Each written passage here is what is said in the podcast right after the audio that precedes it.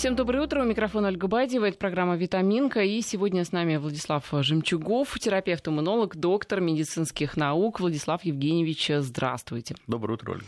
На этой неделе э, пришли новости тревожные из Москвы и Петербурга по поводу в, вспышки э, кори. Э, пятеро заболевших детей привиты не были, и врачи призывают родителей активно прививаться. И вообще, конечно же, это несколько, ну, скажем так, нетипичная ситуация. Вроде бы мы все забыли о том, что бывают такие вот э, вспышки именно таких заболеваний, а вот оказывается, что у нас эти времена еще не ушли в прошлое. А, что, что это значит? Почему такое происходит? И э, прививка – это действенный выход? Понятно. А, понимаете, корь – это вирусная инфекция, а, и наступившая опять заболеваемость, повысившаяся, зависит от двух причин, как от вируса, так и от людей. От вируса. Вирус чрезвычайно контагиозен, то есть заразен. Если а, в подъезде в одной квартире заболел кто-то, то все невакцинированные в этом подъезде, а то и во всем доме, имеют шанс заболеть очень высокой степени. Это раз. Такой поветрие путь на заражение воздушно-капельный, то есть с воздухом передается зависит от людей. В чем? Имеется понятие иммунная прослойка. Что это? Если количество э, вакцинированных, то есть устойчивых уже к вирусу, э, там больше, например, 60 или 70 процентов для каждого на вирус определенная цифра, то а, вот вирусу некуда деться. Он бьется в эту вакцину, в вакцинированных людей в защиту и не может никуда распространиться. Тогда нет вспышек. Что и сейчас... куда же он девается? В таком случае, может, надо, надо где-то осесть? Вот он ищет э, щелочки, а щелочками вот являются невакцинированные. Что сейчас произошло? Две вещи опять. Первая вещь, что массовые миграционные потоки э, нарушилось э, устойчивое положение населения, которое было много-много лет и в цивилизованных странах, в Европе, в России практически не было заболеваемости, потому что вакцинировали в год и в 6 лет, и этого было достаточно, чтобы вирусу некуда было деться, еще раз повторюсь, и не было заболеваемости. Сейчас миграция с Востока а, а там нас... не вакцинируют вот э, в солнечном ну, Узбекистане, например? Ну, вы знаете, в принципе, вакцинируют, но люди уклоняются. Еще мы сейчас вернемся к антипрививочникам.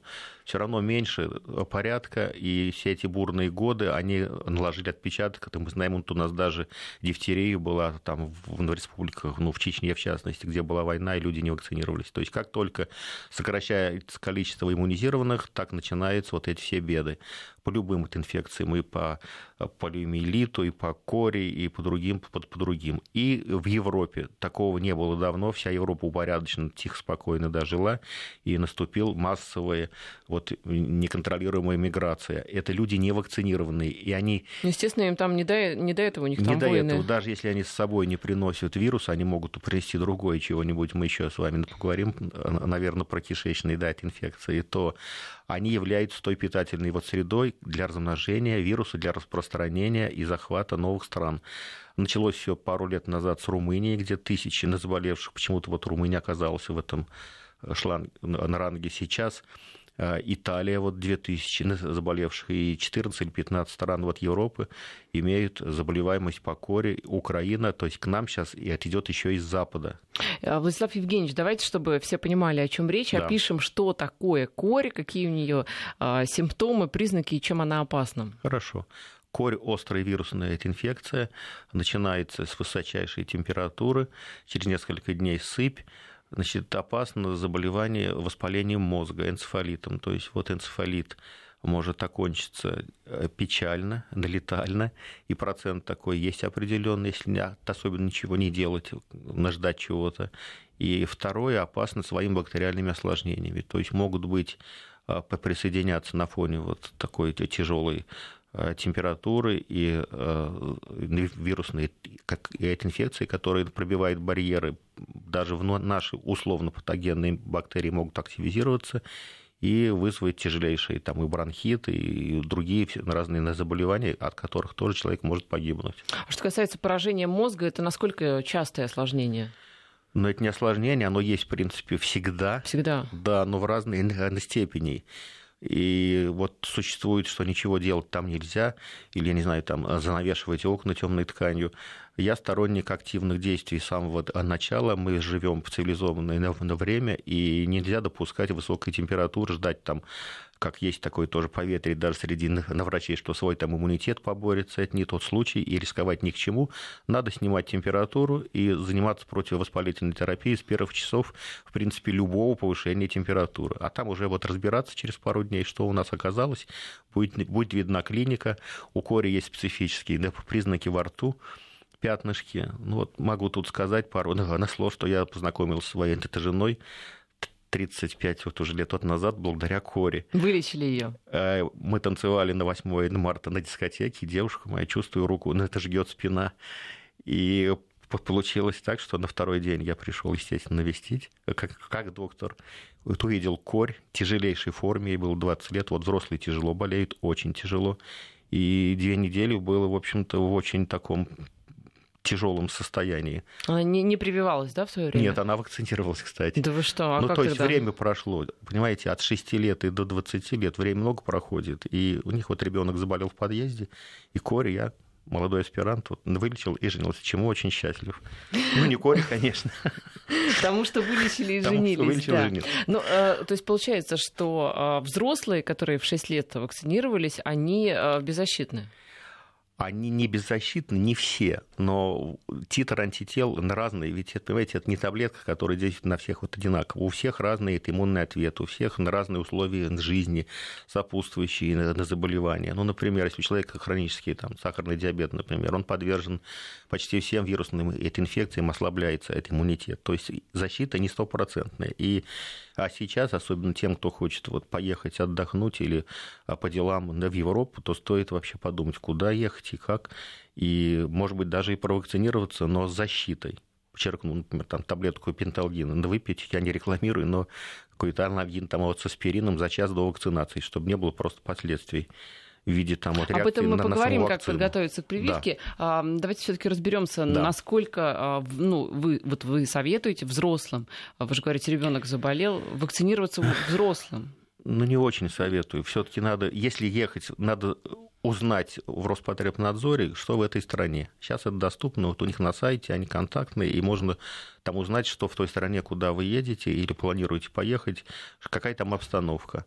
И, может быть, даже если там, там, там рассчитываете долго, если вы едете с детьми, то детей точно надо провакцинировать уж 100%. То есть, если им даже делали прививки? Нет, если делали, то советоваться всем докторам, все таки надо с доктором, конечно, советоваться по каждой конкретной ситуации. Но если взрослый в группе на риска, ну, почему бы не провакцинироваться? Угу. То есть получается, что вот эти вот прививки, которые нам делали в 6 лет, э, они уже у кого-то, может быть, еще остаются эффект, да, ну, у вот кого-то уже нет эффекта. Это конкретно по коре такая на ситуация. Вот у кого-то остается, а у кого-то нет. Вакцина живая, поэтому и, и иммунитет зависит от, ну, будет держаться до тех пор, вот пока вирус есть в организме. Тоже не очень хорошо, потому что, ну, известно осложнение коревой вакцины как раз вот связанные с персистенцией, ну, с переживанием в организме живого на вируса. Да. Я, я бы, например, как специалист по вакцинам, усовершенствовал эту вакцину, работу это идет, и надо ее обязательно, то есть вакцину надо совершенствовать и сделать ее неживой,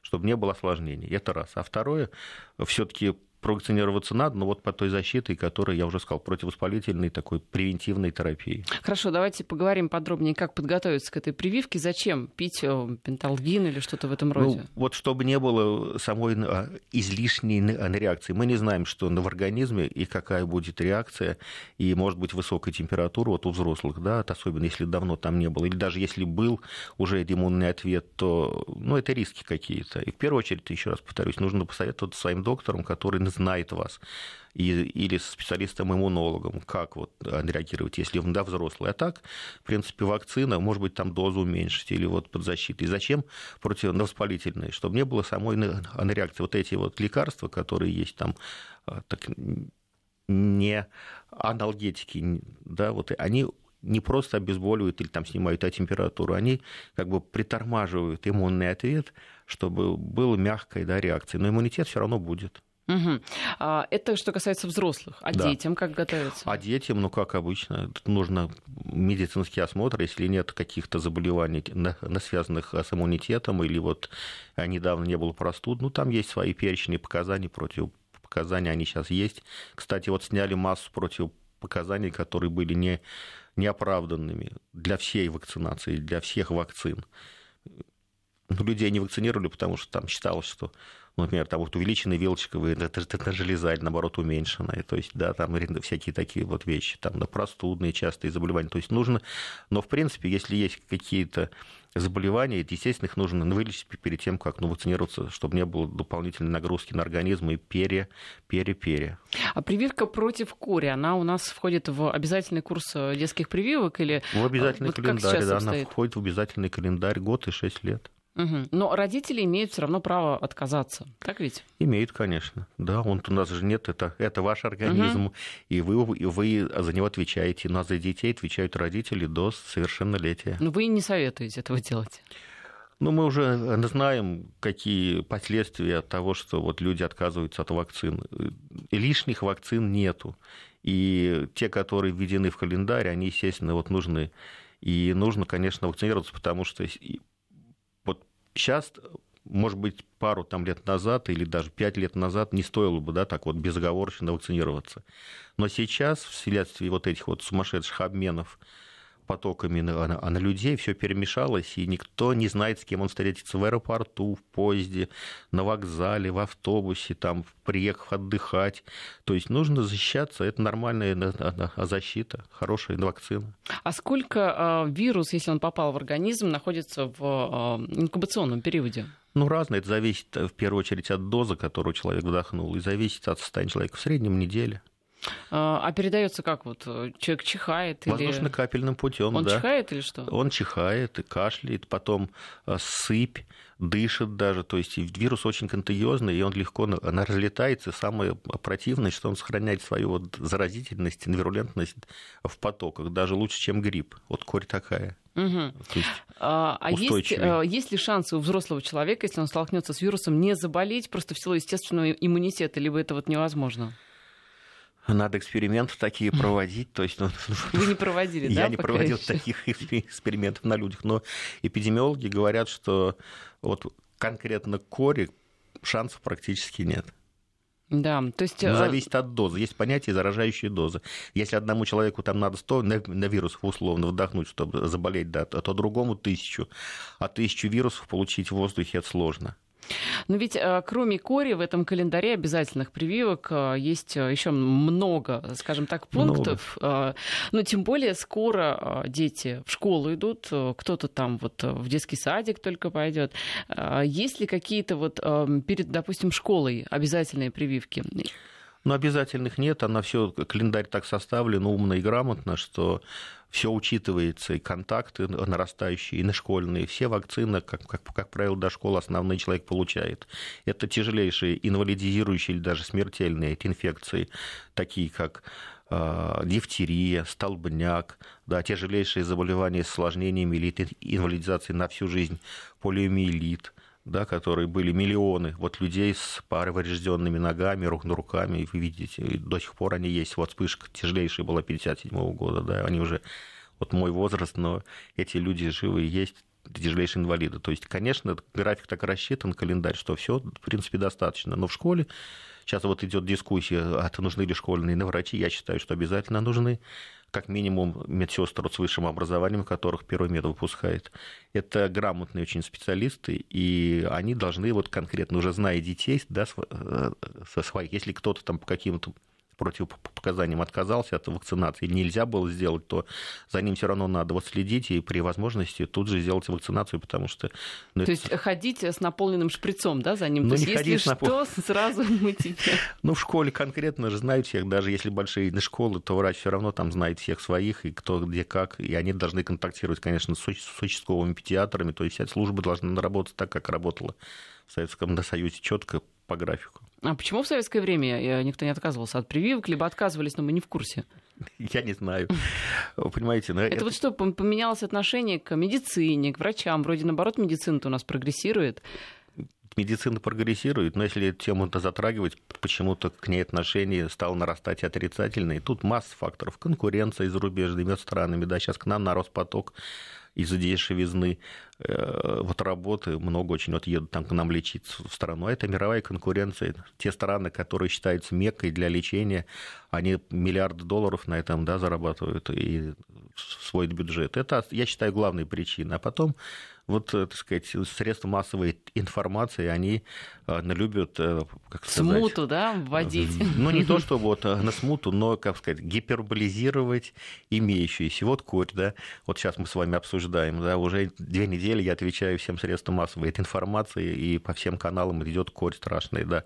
Она страшная, но это же не чума и не эбола, где действительно надо бояться. Это которых прививок-то, собственно, нет, да? Ну, от чумы это есть прививки. Ну, в кино их прививают специалистам, но там все в порядке, потому что там специалисты да, работают. От, от эбола вакцины испытывают сейчас на месте. Она скоро будет, и будет все хорошо. Кстати, а столбняк входит э, в обязательно детские прививки? Обязательно, потому что, конечно, со столбняком мы контактируем постоянно, все люди. Как? Он есть в, кишечнике ну, возбудителя, анаэроб, и он есть э, в кишечнике домашних животных и диких. Поэтому почва, в общем-то, загрязнена достаточно основательно в сельской на местности, да и в городской тоже. То есть это и любое повреждение кожи э, с, э, значит, с попаданием на, земли, да, какой-то ржавый там гвоздь, он, естественно, это риск человеку, а это смертельная болезнь токсин такой, что по поражение всех мышц, паралич и все. Что бы человек делал без прививок вообще? Ну Просто вот умирали. ужас. Вот про корь есть тоже вот интересный факт, что вот э, когда э, европейцы стали вокруг света плавать, да, вот они занесли корь на острова Тихого океана, Океанию. Там полностью все погибли островитяне, потому да что они что? были совершенно беззащитны. Ну да. А, кстати, вот от столбняка мне сделали прививку. А, я не знаю, делали ли в детстве, наверное, делали. А КДС, конечно, делали. Во взрослом уже возрасте, вот не очень давно, когда меня сильно покусал мой собственный кот. Он просто очень разнервничался у ветеринара. Ну, а, да, да, действительно был там сильный, сильный покус. И сделали вот уже во взрослом состоянии прививку. То есть э, ну, так, реакция так, была? Так, не было же реакции. Все нормально. никакой. Вот поэтому это делается, например, э, если прошло 5 лет от предыдущей вакцинации. Поэтому, в принципе, всем вот людям сейчас стоит помнить, чем их вакцинируют, записывать, дневнички вести, особенно к детям, кто, чем, как, куда, где, и вакцинироваться. Вот есть новые да, вакцины. Ну, например, вот пользуясь на случаем, хочу сказать, что стоит провакцинироваться уж от столбняка-то обязательно, да. Взрослым. А, ну, если есть травма, опасность угу. травмы, угу. там риск какой-то, есть травма с повреждением кожи, там какая-то грязь да, попала. Слушайте, ну травмы бывают у всех. Ну, где-то что-то поранился. И надо пойти в травмпункт и провакцинироваться от столбняка, если прошло больше пяти лет от предыдущей вакцинации. Это ничего страшного, это нормально. Хочу сказать про гепатит А. Да, гепатит А передается фекально-оральным путем, то есть через рот э, с водой, с пищей и с даже вот какие-то там контакты. Сейчас, а, опять же, огромное количество вот мигрантов, потоки, лето, вода непонятная, жара, микробы размножаются, поэтому всем, я считаю, кто живет не за полярным кругом, стоит провакцинироваться от гепатита А. То есть всем взрослым вы советуете? Ну, я очень советую. И угу. детям, потому что тяжелые э, э, заболевания с повреждением печени, и зачем, так сказать, с детства вот э, вносить на риски в свою жизнь будущую и осложнения. А вы сделали такую прививку себе? Ну, если честно, я переболел. Mm. То есть у вас был такой печальный опыт, и вы на а основании а студен... его советуете? А студенческие годы работы в сельском хозяйстве, и там была у нас вот вспышка, мы переболели довольно тяжело, поэтому у меня есть иммунитет на всю жизнь. А еще раз, как заражение происходит на гепатитом А? Фекально-оральный путь, то есть э, с, с э, фекалиями, с экскрементами. Если говорить прилично, значит, попадает э, вирус в воду, как правило, в почву, фрукты, то есть это, его надо съесть, чтобы им uh-huh, заразиться. Uh-huh. Это не тот гепатит, который через кровь передается, Б и С, да, это тот, который фекально-оральный путь. Вот какие самые частые пути заражения? Это вода, где-то попала канализация в воду, люди пьют непроверенные, непроверенную воду из непроверенного источника. В При жару... кипячении умирает он? При кипячении мгновенно, да. Угу. То есть воду как минимум кипятить? Как минимум кипятить, если вы ее берете не из бутылки и не под пробкой, под запечатан. Я работал в Африке, поэтому опыт такой есть. Если вы из крана налили и пропустили через фильтр, а, не надо, лучше кипятить. Ну, вот водопроводная вода в большинстве наших городов, она соответствует полностью ГОСТом, то есть она обеззаражена, но может что-то попасть при аварии. Ну, например, если рельеф населенного пункта э, сложный, то при отключении, например, от воды аварийным, она начинает опускаться вниз, и получается вакуум, всасывает все из окружающей среды, если трубы дырявые. Поэтому, в принципе, а потом дают на воду, не, по закону должны пустить сначала вот на хлорку, предупредить население, чтобы угу. открыли краны, промыть трубы. Если это не сделано, то ну, рискуют получить в, в данном населенном пункте большую вспышку, не, не, не только гепатит А, это все, что передается вот с водой, это дизентерия, брюшной тиф, бог знает, что еще до холеры. То есть это вот такая вещь, мы зависим с водой от ЖКХ, коммунального хозяйства. Если в городе все в порядке с водой и канализацией, то риски заболеть вот людям очень небольшие. А гепатит А как проявляется? Гепатит А проявляется 95% без желтушной формы, всего 5% что появляется вот желтуха, глазки, да, кожа там и так далее через какое-то время, через неделю. А первые, вот недели инкубационный период может протекать и продромальный период, ну, первой фазы, это с высокой, ну, с не очень даже высокой температурой, это катаральная форма, и диспептическая форма, это легкое расстройство кишечника, какое-то побаливание, потом начинается вот слабость, э, желчь перестает идти в кишечник, поэтому обесцвечивает скал, и темная моча, вот с билирубином, он идет из крови через мочу. И вот это вот признаки. Ну, месяц нужно как правило, человек заразен, то есть он может вот все выделения его, да, включая на сперму, подчеркну, не, да, вы что? да, несут вирусы, и человек имеет, может заражать окружающих, если нет нормальных гигиенических условий. Какой кошмар. Что касается гепатитов Б и С, а, то а, они входят в календарь детских прививок? Э, против вируса С вакцины нет, угу. а против Б э, входит с первого, если э, мама имеет вирус Б или положительные антитела, то можно вакцинировать в первые сутки, чтобы у ребенка была защита. Но дальше, как у нас все по желанию, но в принципе сейчас она вошла в перечень очень желательных прививок. Ну, то есть от гепатита Б детям э, врачи рекомендуют делать прививку? Не то, что а очень я советую, потому что, во-первых, вакцина очень классная, она генно-инженерная, производит кишечная палочка, этот белок, австралийский антиген, которого есть вакцина, то есть она безопасная и очень эффективная и на много-много лет. Еще хочу вот вернуться к гепатиту А, потому что это вот ну, важно. Самое еще частое, кроме воды, пищи и плохих вот условий при купании, где человек там наглотается грязной да, воды, а, это проб, пробовать фрукты на базаре угу. категорически. Там можно получить экзотические инфекции, любые глистные инвазии, все, что хочешь. Не пробуйте э, фрукты, даже если вас сильно очень вот уговаривают, особенно ну, любят уговаривать детей торговцы, да, вот соблазняя вас, не надо этого делать категорически. И арбуза не надо вскрывать, потому что это тоже большой очень риск. Сейчас арбузный сезон. То есть арбуз надо, видимо, помыть перед тем, как вы его Непременно купили. и очень, и очень тщательно. Ну как, с мылом, что ли? Ну, ну горячей водой, надо вообще проточной водой, почему бы и, и, и с мылом не помыть? Мы же не знаем, сколько тысяч километров они проехали, в каких условиях. А базары вы имеете в виду, вот знаете, есть такие а, палатки, где фруктами торгуют, и там, в принципе, можно, например, попробовать сладкое или а, клубника, или черешня. Это просто Нельзя, нож, да? нож по сердцу Нельзя. доктору грамотному смотреть на это. Я всегда останавливаю. Пауза у нас, и вернемся. Витаминка. Чтобы ваш ребенок был здоров. Возвращаемся в эфир. Я напоминаю, что у нас в студии Владислав Жемчугов, терапевт-иммунолог и доктор медицинских наук. Владислав Евгеньевич, давайте закончим с гепатитами. Вот меня С интересует, против него нет прививки, правильно? Нет, вирус обладает высочайшими мута...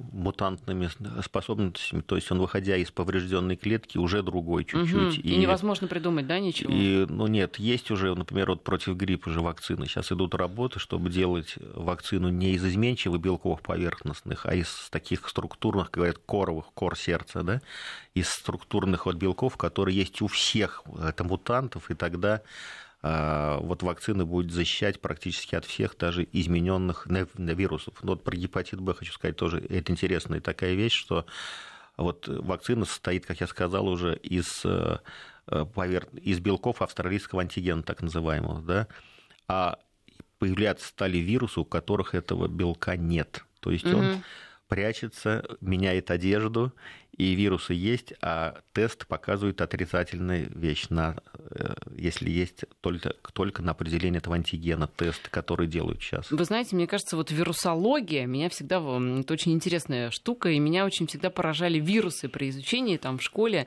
А, ведь, а, ну как, а, это, это не клетка, да? Очень умные это, по сути, на, как конструктор, да, набор из там, каких-то молекул, которые не имеют клеточного строения, не функционируют полноценно. То есть это даже меньше, чем одна клетка. Это не клетка. Но при этом настолько способны убивать высокоорганизованных существ, состоящих из миллиардов клеток, таких как человек, например, где каждая клеточка заботится о другой, где все связано. А это какой-то конструктор, условно говоря, там не знаю, да, из нескольких э, э, десятков Ой, молекул. Я бы уточнил, значит, два понятия. Это не то чтобы конструктор, это план работы, такой чертеж э, и определяющие технологию, компьютерные программы, если хотите. Угу. То есть, попадая в клетку, он запускает клетку работать на себя.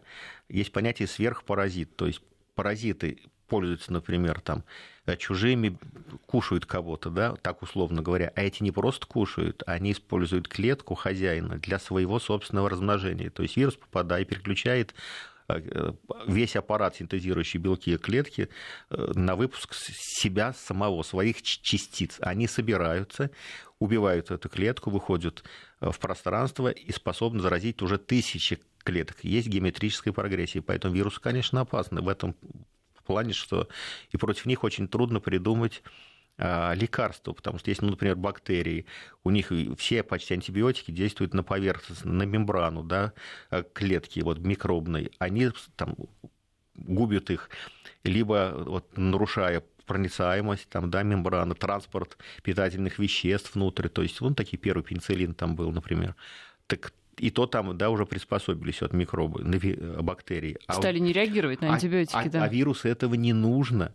То есть, проникая через определенные, все равно, конечно, рецепторы в клетку, он просто переключает ее работать на себя. Еще и изменяется постоянно уже это заложено в программу, вот такой вот программу мутаций, обмена генетическим материалом, что и человек, даже переболев, может не оставлять иммунитет. Вот гепатит С вот как раз такой. На вирус очень серьезный, конечно, весь мир над этим он работает, и последние годы появилось. Ну, хочу сказать, что у нас есть способ вот лечения наш запатентованный с 99 -го года полностью, полного вылечивания вирусного гепатита С. Мы вылечили, да, очень большое количество вот, вот, а, а, людей, но сейчас появилось новые вот лекарства, это таблетки, они действуют все-таки на белки вируса, предотвращая его размножение. Это эффективные курсы, но тем не менее нужно все равно обследоваться, чтобы правильно подобрать курс и не оставить вирус шансов стать вдруг устойчивым к этим даже лекарствам. Я слышала историю, что э, когда вирусом заразились э, в стоматологической клинике при, э, вот, во время, когда импланты делали, это вообще реальная история? Ну, пути на, на заражение, конечно, это любое повреждение кожных покровов и слизистых, поэтому это называется гематогенная передача, то есть с кровью или с лимфой, поэтому любые повреждения кожи и слизистых, значит, стоматология, косметология, хирургические вмешательства, любые, там удаление бородавок, что угодно. Если плохо половой путь, мы должны подчеркнуть, но не, так сказать, обычный какой-то э, с повреждениями на слизистых, э, подчеркнем, и тогда существует вероятность заразиться очень большая. Вот так пути. А ведь опасен он э, тем, что на печень очень сильно воздействует вплоть до цирроза, да? Да, он повреждает печеночные клетки, они гибнут, на месте каждой образуется нарубчик, и когда количество этих э, нарубчиков превышает процент 70, наступает ацероз, печень перестает функционировать, человек очень быстро гибнет. Да, а, это, в общем, серьезная такая страшная история. Вот э, по поводу вирусов, э, мне это напомнило хакерскую атаку, только на организм. Ведь недаром говорят, что вирусы да, атакуют как раз системы. Очень хорошая аналогия, я полностью поддерживаю, конечно. То есть вирус, попадая в компьютер, он переключает его на работу по своей программе. Вирус точно так же действует, да. Вопрос, э, вот э, немного пофилософствовать хочется. Э, откуда это в природе? Зачем это вообще? Это, может быть, с других планет просто было занесено. Ведь это уникальная форма жизни, которой нет аналогов просто. Этим вирусом нет. Ну как нет, Ольга? Мы, хочу сказать, что мы знаем, в природе нет ничего лишнего, как образовалось это мы надолго, с вами нам времени, да, не хватит. Но хочу сказать, что вот моя гипотеза есть о так сказать, популяционной целесообразности. То есть вот такие много э, одноклеточные организмы, простейшие, они все равно имеют общую программу. И они опасны своим как раз количеством. То есть, если один вирус, он ничто даже, он не сможет даже вызвать заболевание. А вот когда их много, то получается, у них они действуют по какой-то своей совместной программе. Ну, представьте, например, как пчелы, да, вот у них же есть программы, и каждая пчела там не Муравьи, имеет значения. Например. Муравьи, например, да, это называется популяционная целесообразность. То есть задача какая? Две задачи у любого живого существа размножиться максимально в этих вот условиях или найти хорошие условия и занять другой ареал, как говорят, место расположения, то есть занять территорию. Ну, приведу такой глобальный, например, чтобы всем сразу понятно. Вот сейчас человечество перенаселено, почти уже, да, угу. так оно ищет куда сейчас, на, на выходы в океан. А Марс либо в полететь, океан, да. другие планеты, да. Ну, когда-то были, например, вот расселялись, вот люди сейчас это из Африки чего они ищут? Перенаселена Африка, они ищут хороших да, условий. Они идут в Европу, э, в цивилизованные страны. То есть это нормальная стратегия живых организмов популяционной целесообразности. Вот и вирусы также. То есть им не нужно даже совсем там убить человека, у них нет такой цели. Им важно накопиться в этом человеке. Угу чтобы То человек его выбросил. используют как резервуар просто человека. Как резервуар. Вот приведу такой очень интересный, например, например, бешенство, да, страшные болезни, вылеченных нет, или там есть нет несколько... Вы про людей? Про людей, да. Вот Или и, про животных? И про животных тоже. Ну, угу. так они же не убивают, да, вот сначала. Очень длительный период, когда в слюне есть вирусы в большом количестве, и люди, которые болели, врачи описывали эту, эту ситуацию, они говорят, что им страшное желание укусить даже близкого человека, а вирусу полно в слюне. Вот представьте, угу. да? То, то есть вирус командует еще и поведенческими реакциями.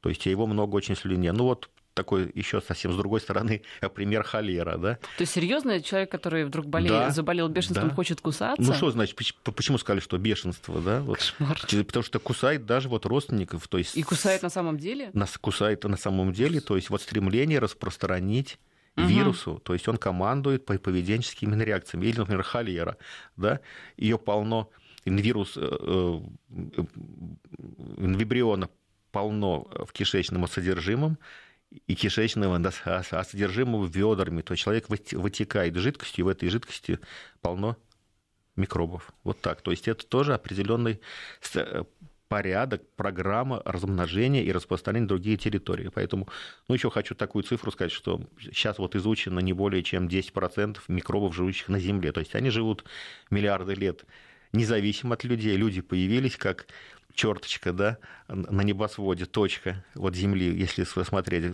э, с, ну, с позиции временного отрезка, то и а вирусы живут все время. И если они находят для себя удобным, как вот птичий гриб, да, приведем в пример.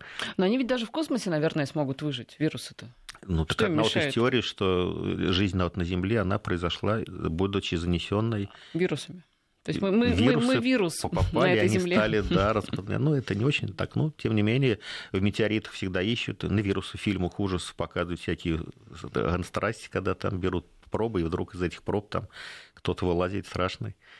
То есть это Я, все кстати, имеет не под собой почву. что такое может быть. Вы еще хотели про гепатит Е рассказать. Да, гепатит Е – это э, вот последние годы, но он всегда был, это еще второй вирус, кроме А, который передается фекально-оральным путем, то есть через кишечник, и, и нужно его съесть или выпить, чтобы заразиться. Но вот он всегда, вот мои пациенты, которые обращаются, они всегда были либо с Закавказья, Кавказа, либо из Средней Азии, в Африке он есть. То есть это такой довольно экзотический вирус. То есть в европейских вот странах его было очень мало, и даже студентам нам искали, чтобы показать, но не было такого. Ну, поскольку сейчас вот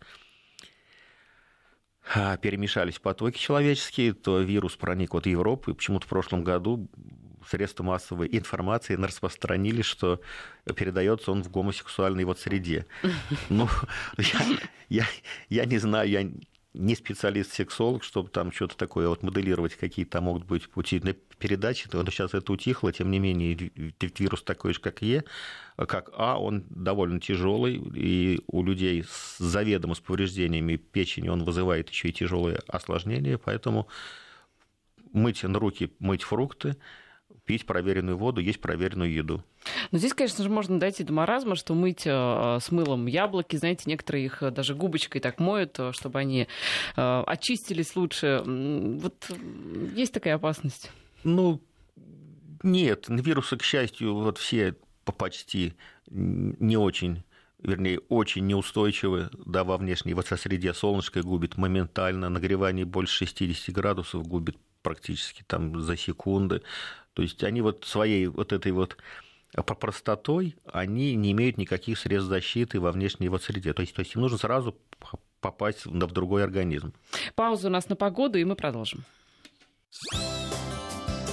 Витаминка. Чтобы ваш ребенок был здоров. Возвращаемся в эфир. Владислав Жемчугов, терапевт-иммунолог и доктор медицинских наук у нас в студии. Владислав Евгеньевич, э, сезон отпусков, все таки август в разгаре, все выезжают э, за границы, и не только на моря, там, на разные. А что нужно иметь в виду? А, делать ли какие-то прививки в связи с этим? Детям особенно, может быть? А, про детей лучше не брать с собой маленьких детей. Это маленьких это как? Насколько вот, маленьких? Вы знаете, вот недавно я сам наездил и просто потрясают, когда это берут трехмесячных, пятимесячных деток в жуткую жару, где 40 градусов в тени, где жуткое солнце с переменой часовых поясов. Для них это удар по организму, он может быть оказаться фатальным навсегда. Поэтому прежде чем брать такого вот ребеночка, сто раз подумайте, где вы и как его да, повезете. Это, это раз.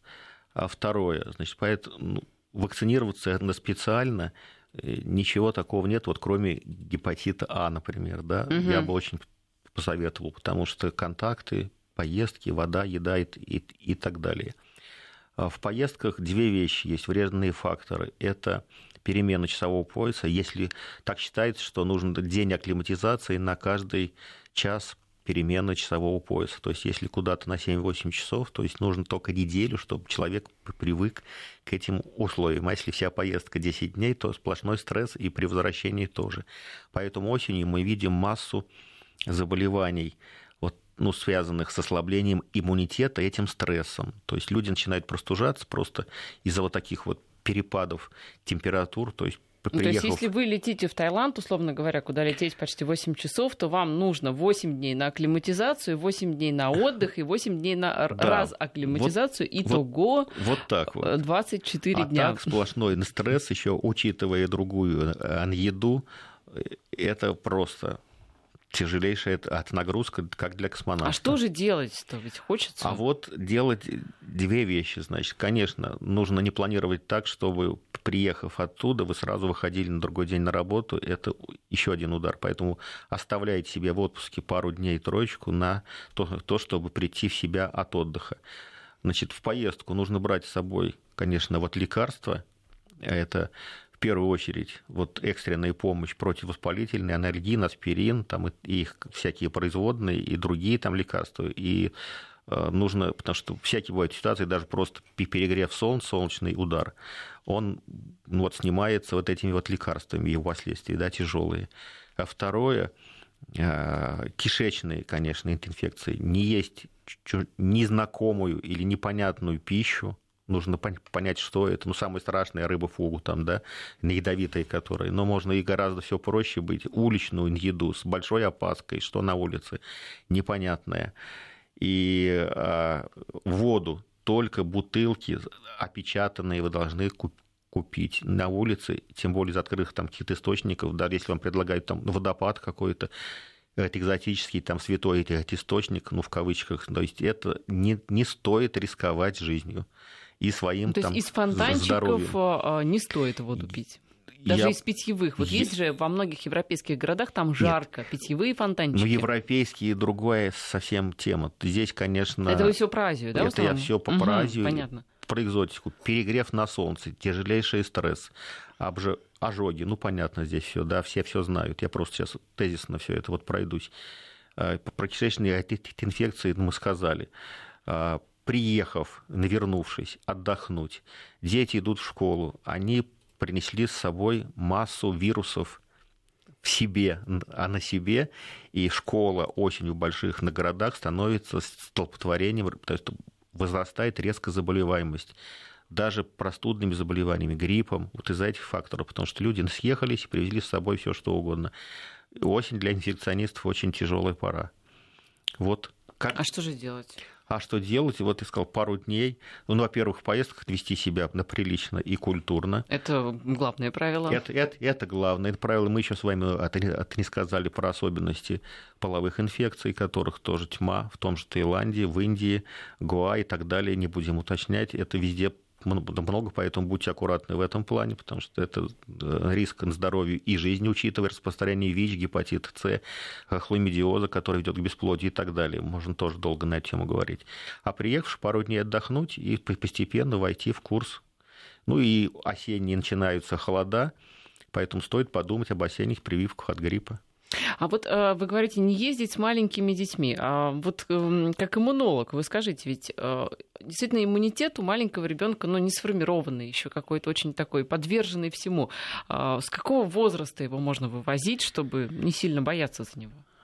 Зависит от того, куда и насколько. Если в пределах на своего часового пояса, э, то можно... Ну, допустим, в Крым. Ну, в Крым, на Кавказ это легко.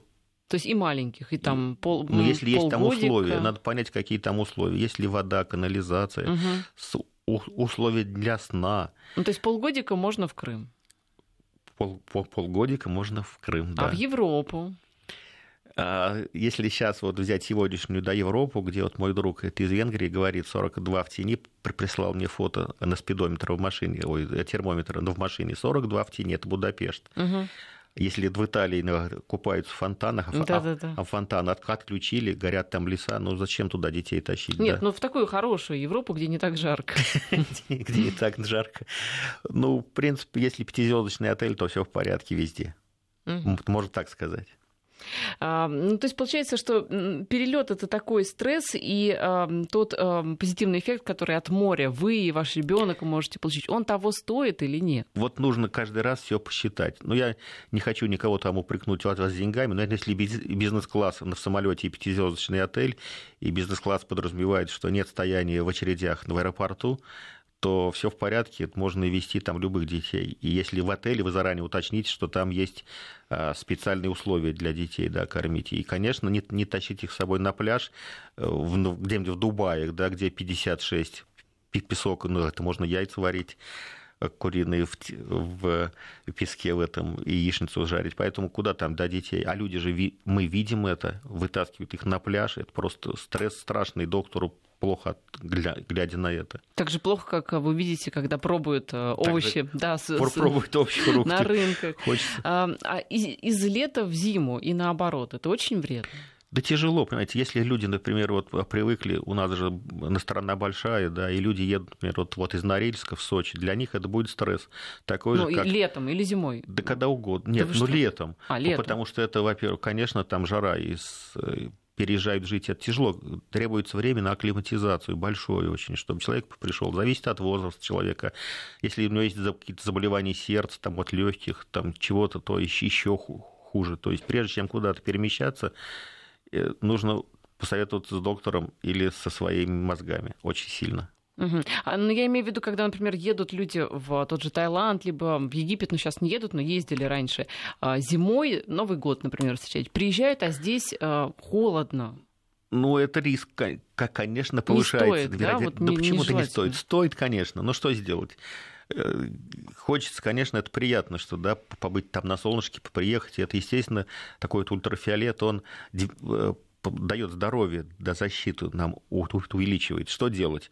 Перед поездкой стоит походить в солярий, чтобы не было на стрессом то солнце, хотя бы получить небольшой да, загар, и там уже будешь защищен от ожогов. Угу. Второе, все эти кремы от загара, они все нужны, чтобы не сгореть, а это большой вот удар по человеку. Приехав, пару дней дать себе на прийти в себя.